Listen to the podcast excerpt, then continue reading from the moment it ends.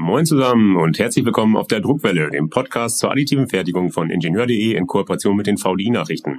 Dies ist Folge 2. Mein Name ist Stefan Asche und mir sitzt heute gegenüber Gregor Graf von Roswag Engineering aus Finstal in Baden-Württemberg.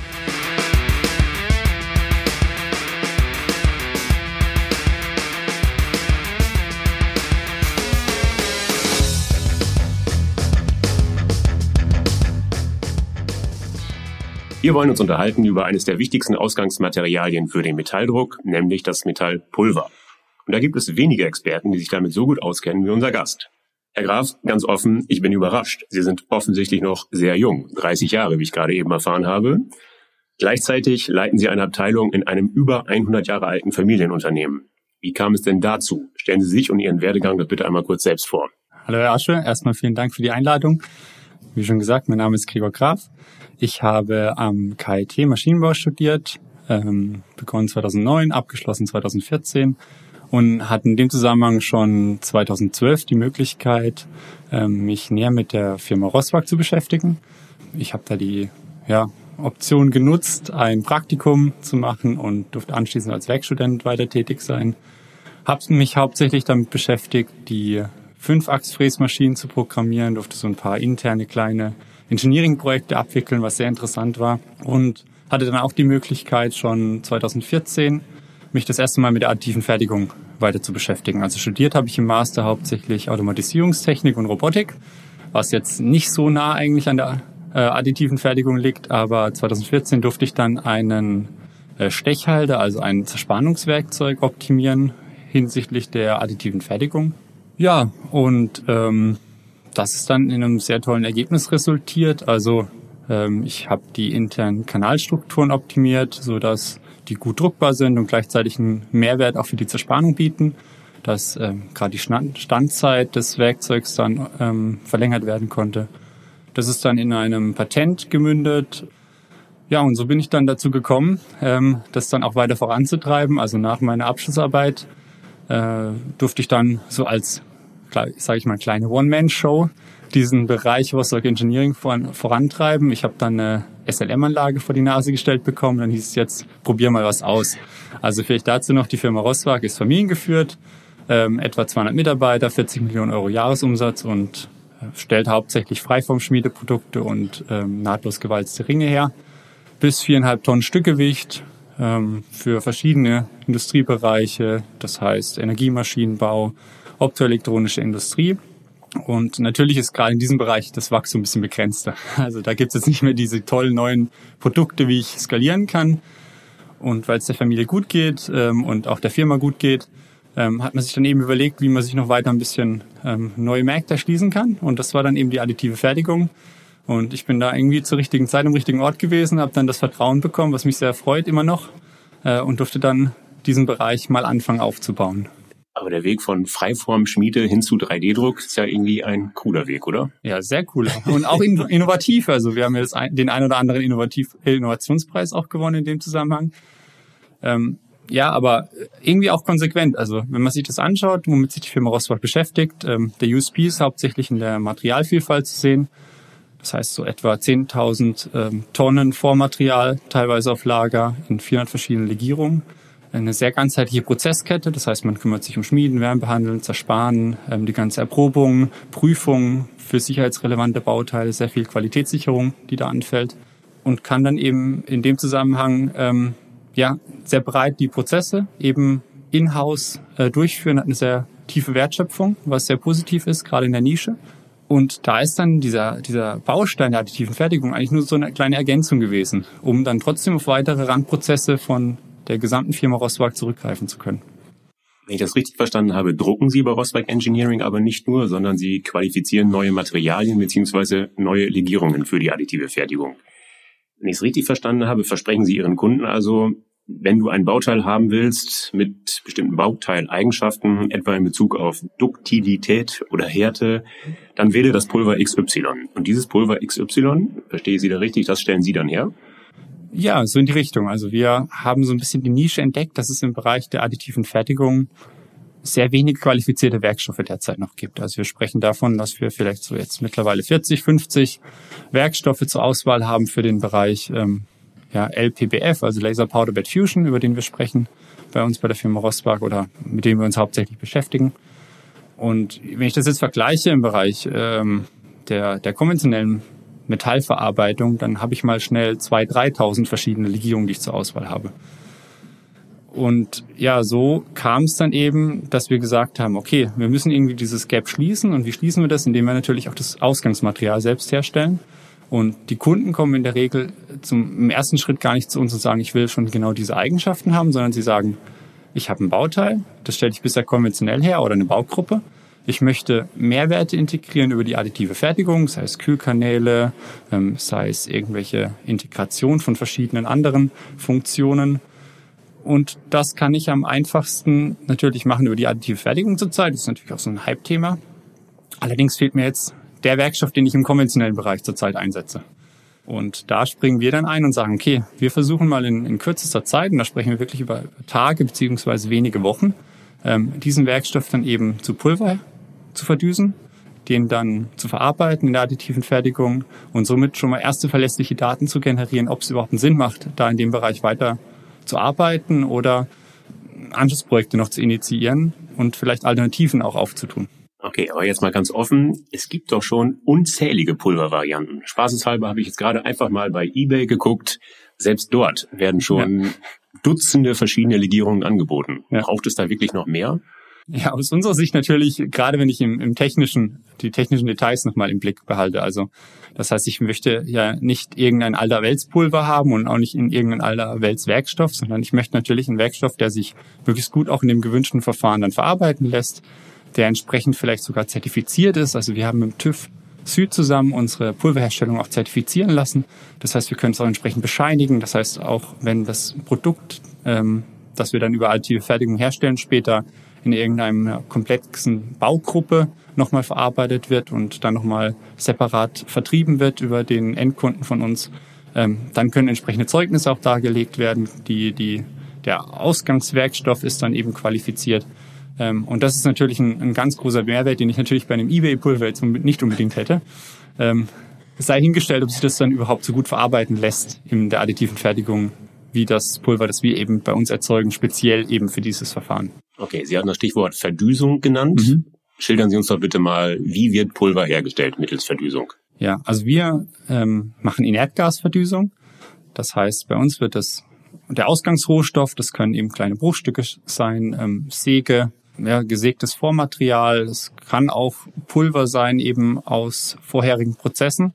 Im Titel wird es eingeschmolzen, wird überhitzt, also über die Schmelztemperatur hinaus und dann eben über eine kleine Düse ausgelassen und ähm, in der oder unterhalb der Düse äh, wird das dann von einem Inertgasstrom erfasst, der mit bei uns bis zu 16 Bar eben das ähm, flüssige Metall dann zerstäubt in ganz viele kleine Partikel und über eine hinreichend lange Fallstrecke kühlen die dann eben ab und fallen als, als Pulverpartikel eben nach unten aus und das ist dann eben dieser Ausgangsrohstoff für die additive Fertigung. Okay, Sie haben uns ein paar Gläser Pulver mitgebracht zur Ansicht. Ganz offen, für mich sieht das alles irgendwie ziemlich ähnlich aus. Sieht aus wie Zimt, nur in Grau. Jetzt erklären Sie uns doch bitte mal, worin unterscheiden sich die einzelnen Proben? Warum ist Pulver nicht gleich Pulver? Ja, also Pulver hat natürlich sehr viele ähm, charakteristische Faktoren. Also wir sprechen gerne über die Partikelgrößenverteilung. Das heißt, wie viele kleine, mittlere und, und große Partikel ähm, sind in diesem ähm, in dieser Grundgesamtheit des Pulvers enthalten. Die Pulverform der einzelnen Partikel habe ich eher runde Partikel, habe ich eher eckige oder spratzige Partikel.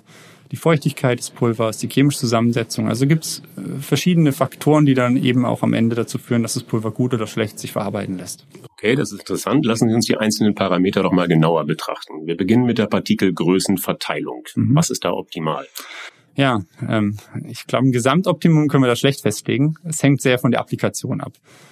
Also wenn ich, ähm, dürfte auch jedem so einleuchtend sein, wenn ich zum Beispiel ein, eine feine Oberfläche erzeugen möchte, sind natürlich da sehr große Partikel hinderlich, die sich dann zum Teil an die Oberfläche anhaften und dementsprechend zu einer großen Oberflächenrauheit führen. Ähm, da sind eher zum Beispiel feinere Partikelgrößenfraktionen interessant. Im Gegensatz dazu, wenn ich ähm, große Volumen aufbauen möchte mit hohen Schichtstärken im Prozess, äh, nutze ich natürlich dann eher die, die gröbere Partikelfraktion, weil die natürlich für diesen hohen Energieeintrag ähm, nicht so anfällig ist, dass sich dann irgendwelche Poren bilden oder ähm, dass die, die Partikel dann ganz sublimieren während der, dem Aufschmelzprozess. Was heißt denn große Partikel? Wie groß sind denn große Partikel und wie klein sind kleine Partikel? Also im üblichen Fall hat man so zwischen, sage ich jetzt mal, 10 und 45 Mikrometer oder 15 bis 60 Mikrometer. Das sind so die Partikelgrößenverteilungen, die ich so standardmäßig für meine LPBF-Pulver nutze. Und in dem Bereich kann ich natürlich viel tunen dann. Also ich kann diese Verteilung dann eben verschieben durch Nachfolgeprozesse beispielsweise, ähm, indem ich das Pulver aufbereite. Und äh, ja, in dem Bereich bewegen sich auch in der Regel eben diese Schichtstärken dann bei der additiven Fertigung. Das müssen Sie erläutern. Wie stellen Sie die Partikelgröße beim Verdüsen ein? Ja. Beim Verdüsen kann ich das über ein paar der ähm, ja, Verdüsungsrandbedingungen machen, zum Beispiel eben die Überhitzung der Schmelze, den Düsenauslass, den Gasstrom bei der Verdüsung, das Vorheizen des Zerstäubergases. Also gibt es verschiedene Möglichkeiten, das anzugehen. Und was natürlich dann ganz wichtig ist, danach die Aufbereitung des Pulvers. Also wir können eben über Sieb- und Sichtprozesse das Pulver nochmal gezielt einstellen ähm, damit eben auch die Obergrenze sauber ist, die Untergrenze sauber ist und damit eben die gewünschte Verteilung dann auch vorliegt und ich nicht irgendwelche unerwünschten ähm, Nebeneffekte habe, dass ein, ein Partikel ganz groß ähm, dabei ist, das dann zu irgendeinem Schlierenbildung führt beim Auftragen im LPWF-Prozess oder ähm, dass ich zu viele kleine Partikel enthalten habe und die dann die, die Fließfähigkeit des Pulvers einschränken beim Auftragen. Das genannte Sieben und Sichten, wie hm. muss ich mir das vorstellen? Haben Sie so ein Sieb, wie ich ihn früher im Sandkasten hatte? ja, so in die Richtung. Also es ist in der Regel so, dass äh, die Grobfraktion gesiebt wird. Also da kann ich noch einen sauberen Brennschnitt ermöglichen bei etwa 60 Mikrometer, 50 Mikrometer, ähm, was ich dann eben auch für ein Siebgewebe einsetze. Das Sieb kommt allerdings dann gerade bei den kleinen Partikeln an die Grenzen. Also gerade dieser Bereich unter 20 Mikrometer ist nur sehr, sehr aufwendig zu sieben, also mit einem sehr geringen Durchsatz und nicht so trennscharf, wie ich es unter Umständen brauche, weil auch gerade diese Feinpartikel gesundheitsgefährdend sein können. Also es können eingeatmet werden, können sich irgendwo ablagern, was nicht ganz optimal ist und hemmen auch extrem die äh, Fließfähigkeit, also den Auftrag des Pulvers dann im System. Und von daher ähm, über so ein Zyklonprinzip kann ich eben diese Feinpartikel dann eben auch aus der, aus der Gesamtheit ausscheiden lassen und dann eben die gewünschte Fraktion einstellen. Okay, das soll genügen zur Partikelgrößenverteilung. Sie hatten als weiteres Qualitätskriterium für das Pulver die Partikelform bzw. die Spherizität genannt. Warum ist die relevant? Die Sphärizität ist ganz relevant. Da gibt es eine schöne Analogie zum Beispiel ähm, beim, beim Bauen, also wirklich beim, beim Häuser- oder Städtebauen. In Dubai ist es so, dass die den Sand nicht verwenden konnten, der aus der Wüste kam, weil der durch den Wind eben so, so rund geschliffen wurde. Also der hat sich nicht mehr ineinander verhakt und äh, konnte entsprechend nicht mehr ähm, richtig weiterverarbeitet werden ähm, für den Bau. Und ähm, im Gegensatz dazu brauchen wir genau diese Eigenschaft, also das Pulver sich möglichst gut auftragen lässt, möglichst gut fließt, damit ich eine, eine dichte und gleichförmige Pulverschicht auch erzeugen kann, damit mein Laser auch äh, entsprechend dichte und gute Bauteile produzieren kann. Und ähm, dementsprechend hindern bei uns eben spratzige Partikel oder Satellitenanhaftungen diese, diese Sphärizität, schränken diese ein ähm, und führen dann eben dazu, dass das Pulver nicht ideal für den Prozess dann auch geeignet ist. Und ähm, daher ist es eben wichtig, dass wir im Verdüsungsprozess schon sicherstellen, dass es eben möglichst runde Partikel dann auch daraus resultieren, also eben über diese Verdüsungsbedingungen. Wie? Wie konkret? Ähm, zum Beispiel, indem wir über die Heißgasverdüsung ähm, den Partikeln länger Zeit geben, sich auch wirklich sphärisch auszuformen, bevor sie nach unten abfallen. Ähm, das ist einer der, der wichtigsten Prozesse. Daneben gibt es auch noch andere Verfahren, um nochmal nachträglich die Sphärizität weiter zu erhöhen, beispielsweise über Plasmaverdüsung oder Plasmaaufbereitung des Pulvers. Ähm, allerdings äh, haben wir in der Regel nach unseren Untersuchungen schon direkt aus, dem, aus unserem Prozess schon sehr sphärische Partikel, die dann völlig ausreichend sind für die Additivfertigung. Okay, dann haben wir jetzt die Partikelgrößenverteilung geklärt, wir haben die Partikelform geklärt, dann sprachen Sie an die Restfeuchte im Pulver zwei Fragen. Warum ist die relevant? Und ja, wie kommt die Restfeuchte da überhaupt rein? Ich fange mal mit der zweiten an. Die Restfeuchtigkeit kommt rein, in der Regel durch falsches Handling und falsche Lagerung. Also wenn, gerade wenn das Pulver an offener Atmosphäre ist und sich dadurch die, die Luftfeuchtigkeit eben über diese große ähm, Oberfläche de, des Pulvers auch anlagern kann, ähm, dann nimmt das Pulver sehr schnell auch diese Feuchtigkeit auf. Und im Prozess führt das dann eben dazu, dass die Feuchtigkeit äh, durch den Laser eben, eben gasfeu äh, gasförmig wird und dadurch auch unter Umständen Poren verursachen kann, die natürlich äh, nicht gewünscht sind während der additiven Fertigung. Heißt das, je trockener das Pulver, desto besser? Ja, also von diesem, ähm, von diesem Kriterium gehen wir zurzeit aus und versuchen eben unsere Pulver dann auch während Lagerung und während der ganzen Verarbeitung deutlich unter fünf Prozent äh, relative Restfeuchtigkeit zu halten. Wenn Fehler gemacht wurden bei der Lagerung, kann man das Pulver dann im Nachhinein nochmal wieder trocknen? Ja, tatsächlich. Ähm, derzeit greifen wir da auf ein sehr innovatives Vakuumtrocknungssystem zurück, um das Pulver dann eben ähm, um dem Pulver dann äh, jegliche Restfeuchtigkeit nochmal zu entziehen, ähm, bis zu einem gewissen Grenzwert natürlich. Äh, und damit können wir auch aus ähm, ja, Gründen, wie auch immer, äh, feucht gewordenes Pulver dann wieder aufbereiten. Als vierten Punkt, äh, als Qualitätskriterium für ein Pulver hatten Sie die chemische, chemische Zusammensetzung genannt. Warum ist die relevant? was wir in der additiven Fertigung haben, wir haben ja immer wieder Schmelz- und Abkühlprozesse und auch schon während der Pulvererzeugung wird das Material ja aufgeschmolzen und kühlt dann wieder ab. Und dadurch kann es eben passieren, dass Elemente, die niedrigere Schmelzpunkte haben, sich eben auch verflüchtigen über die Prozesskette hinweg. Wie wir wissen, jedes Element hat ja auch so ein bisschen seine, seine ähm, Eigenschaften, ähm, wenn es dann später darum geht, ähm, Wärmebehandlungsparameter auszulegen und dann entsprechende Eigenschaftsprofile auch im Bauteil zu erzeugen. Und da ist es eben ganz wichtig, dass wir möglichst nach dem additiven Fertigungsprozess die gewünschte chemische Zusammensetzung auch haben, um dann eben die Wärmebehandlung auch entsprechend darauf einstellen zu können und die gewünschten Ausscheidungen zu erzeugen und dann die gewünschten Bauteileigenschaften zu haben. Und ähm, was wir dann eben machen, ist, wir tracken dann eben die chemische Zusammensetzung über die Prozesskette hinweg und können auch eben entsprechend ähm, dann sicherstellen, dass wir Elemente zulegieren im Vorfeld, die dann zu Abbrand neigen. Das setzt aber ja voraus, dass Sie unzählige Versuche starten, immer wieder neu drucken, zulegieren und am Ende die ganze Prozesskette mit dem Pulver mhm. durchlaufen und am Ende untersuchen, das und das ist rausgekommen, genügt Ihnen nicht, deshalb fangen Sie vorne wieder an, legieren zu und durchlaufen das Ganze nochmal. Wie muss ich mir das vorstellen? Das klingt sehr arbeitsintensiv. Ja, ist es auch tatsächlich. äh, sonst wäre es ja auch zu einfach. Aber das Schöne ist, dass wir mittlerweile schon recht viele Daten eben vorliegen haben. Dadurch, dass wir das schon drei Jahre machen und unzählige verschiedene Materialien ähm, schon verdüst haben, wissen wir so langsam oder haben wir so langsam ein Gefühl dafür, welche Elemente eben kritischer sind und welche unkritischer. Und ähm, können dann eben schon nach einem Iterationsschritt, der bei uns eben, das ist das Schöne, dann nur ein bis zwei Wochen dauert, ähm, schon feststellen, wo denn die begrenzenden Faktoren sind und was eventuell zulegiert werden muss und können das entsprechend anpassen. Und das Ganze führen wir natürlich dann über entsprechende DOE-Methoden, also Design of Experiment-Methoden dann aus. Ähm, versuchen das statistisch auch abzusichern. Ähm, ist natürlich gerade auch bei unseren vielen Forschungsprojekten sehr relevant und kommen damit eigentlich recht effektiv aus unserer Sicht eben zu dem, zu der Problemlösung. Aber jetzt mal Hand aufs Herz, hat nicht auch der jeweils genutzte Drucker einen erheblichen Einfluss auf das Bauteil? Äh, doch, natürlich schon. Also gerade bei additiven Fertigungssystemen, die jetzt nicht gut kalibriert sind, ähm, kann es natürlich einen großen Einfluss haben. Unsere These ist allerdings, wenn ein System gut kalibriert ist, das heißt der Gasstrom ist gut eingestellt, die Optik ist gut eingestellt, das verwendete Pulver ist das gleiche und der Laserspot ist vergleichbar, ähm, dann lassen sich die Pulvereigenschaften oder sage ich jetzt mal auch die, die Bauteileigenschaften über mehrere Systeme hinweg ganz gut vergleichen. Ähm, ist jetzt wirklich so, dass man ähm, da schon auch verschiedene Studien durchgeführt haben mit, mit anderen Herstellern, mit anderen Partnern und dann eigentlich immer zu dem Schluss gekommen sind, dass wenn wir die Belichtungsstrategie entsprechend anpassen und die Parameter leicht tun, wir dann auch immer analoge oder, oder vergleichbare Eigenschaften im Bauteil erzeugen können.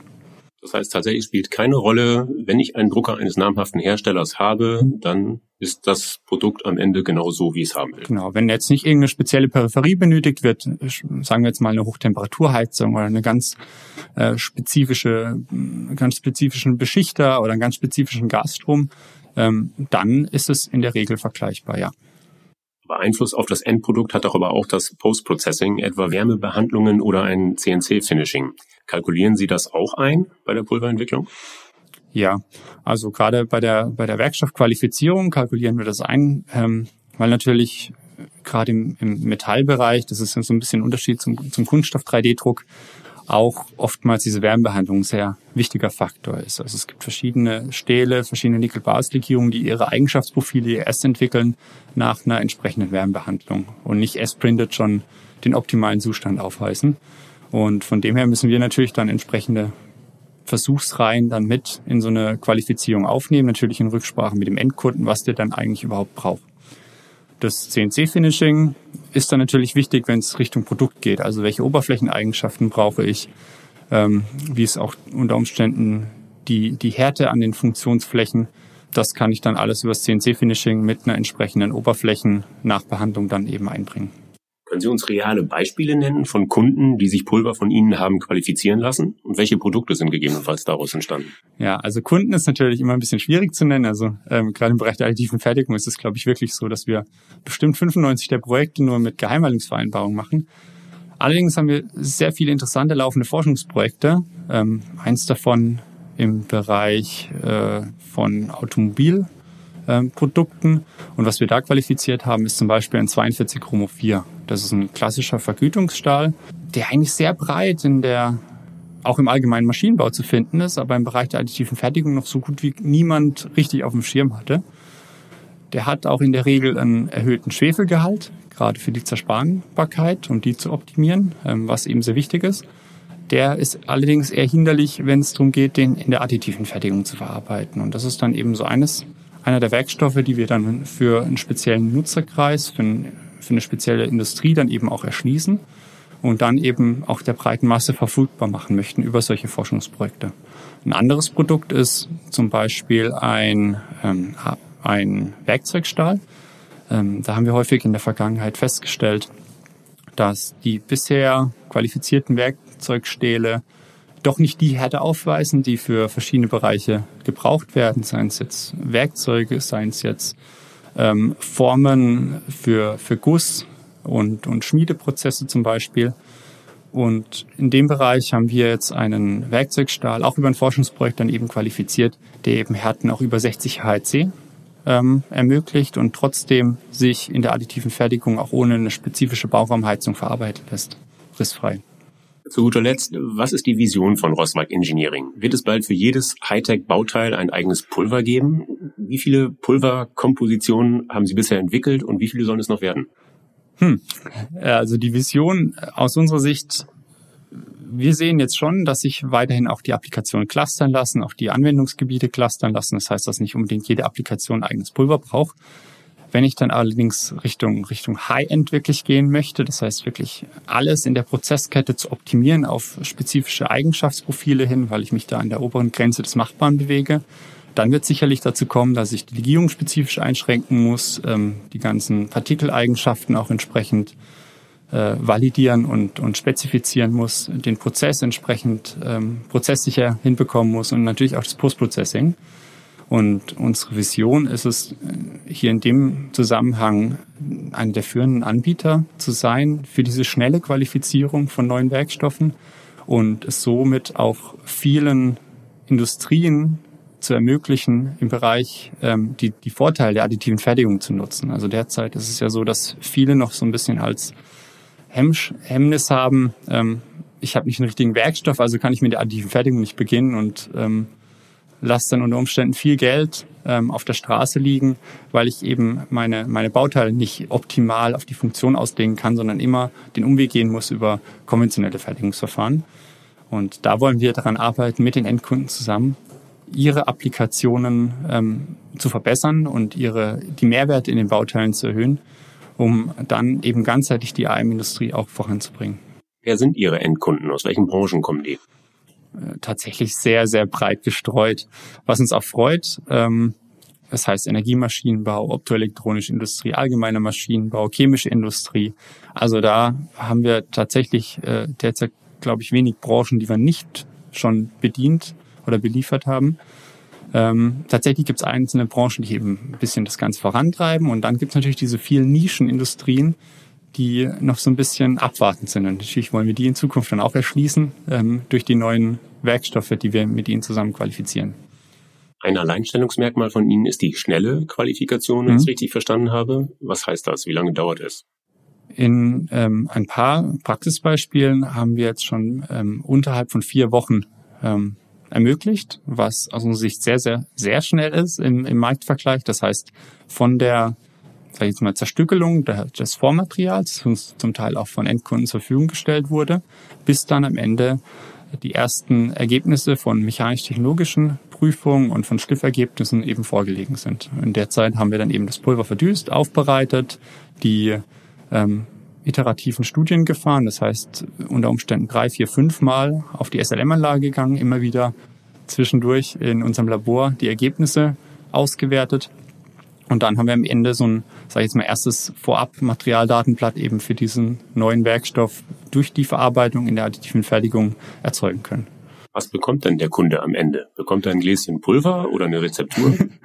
der, der Kunde bekommt Zugriff auf alle Daten, die eben über die Prozesskette dann auch erstellt wurden. Das heißt, ähm, die Daten von dem Pulverwerkstoff, die Daten von den ähm, Bauteilerprobungen, die Prozessparameter, mit denen die Daten erzeugt wurden sodass er auch jederzeit die Möglichkeit hätte, es dann eben selbst im Haus weiter voranzutreiben, das Projekt, oder natürlich, was auch unser Favorit ist, mit uns zusammen die nächsten Schritte zu gehen und die Applikation dann weiterzuentwickeln, mit ähm, Simulationsansätzen, Funktionen zu integrieren ähm, und natürlich auch die ganze ja, Skalierung dann ähm, zu ermöglichen, eben über Pulver in größeren Mengen zu beschaffen und natürlich auch die ähm, SLM-Prozesse oder LPBF-Prozesse noch weiter zu skalieren auch für größere Stückzahlen.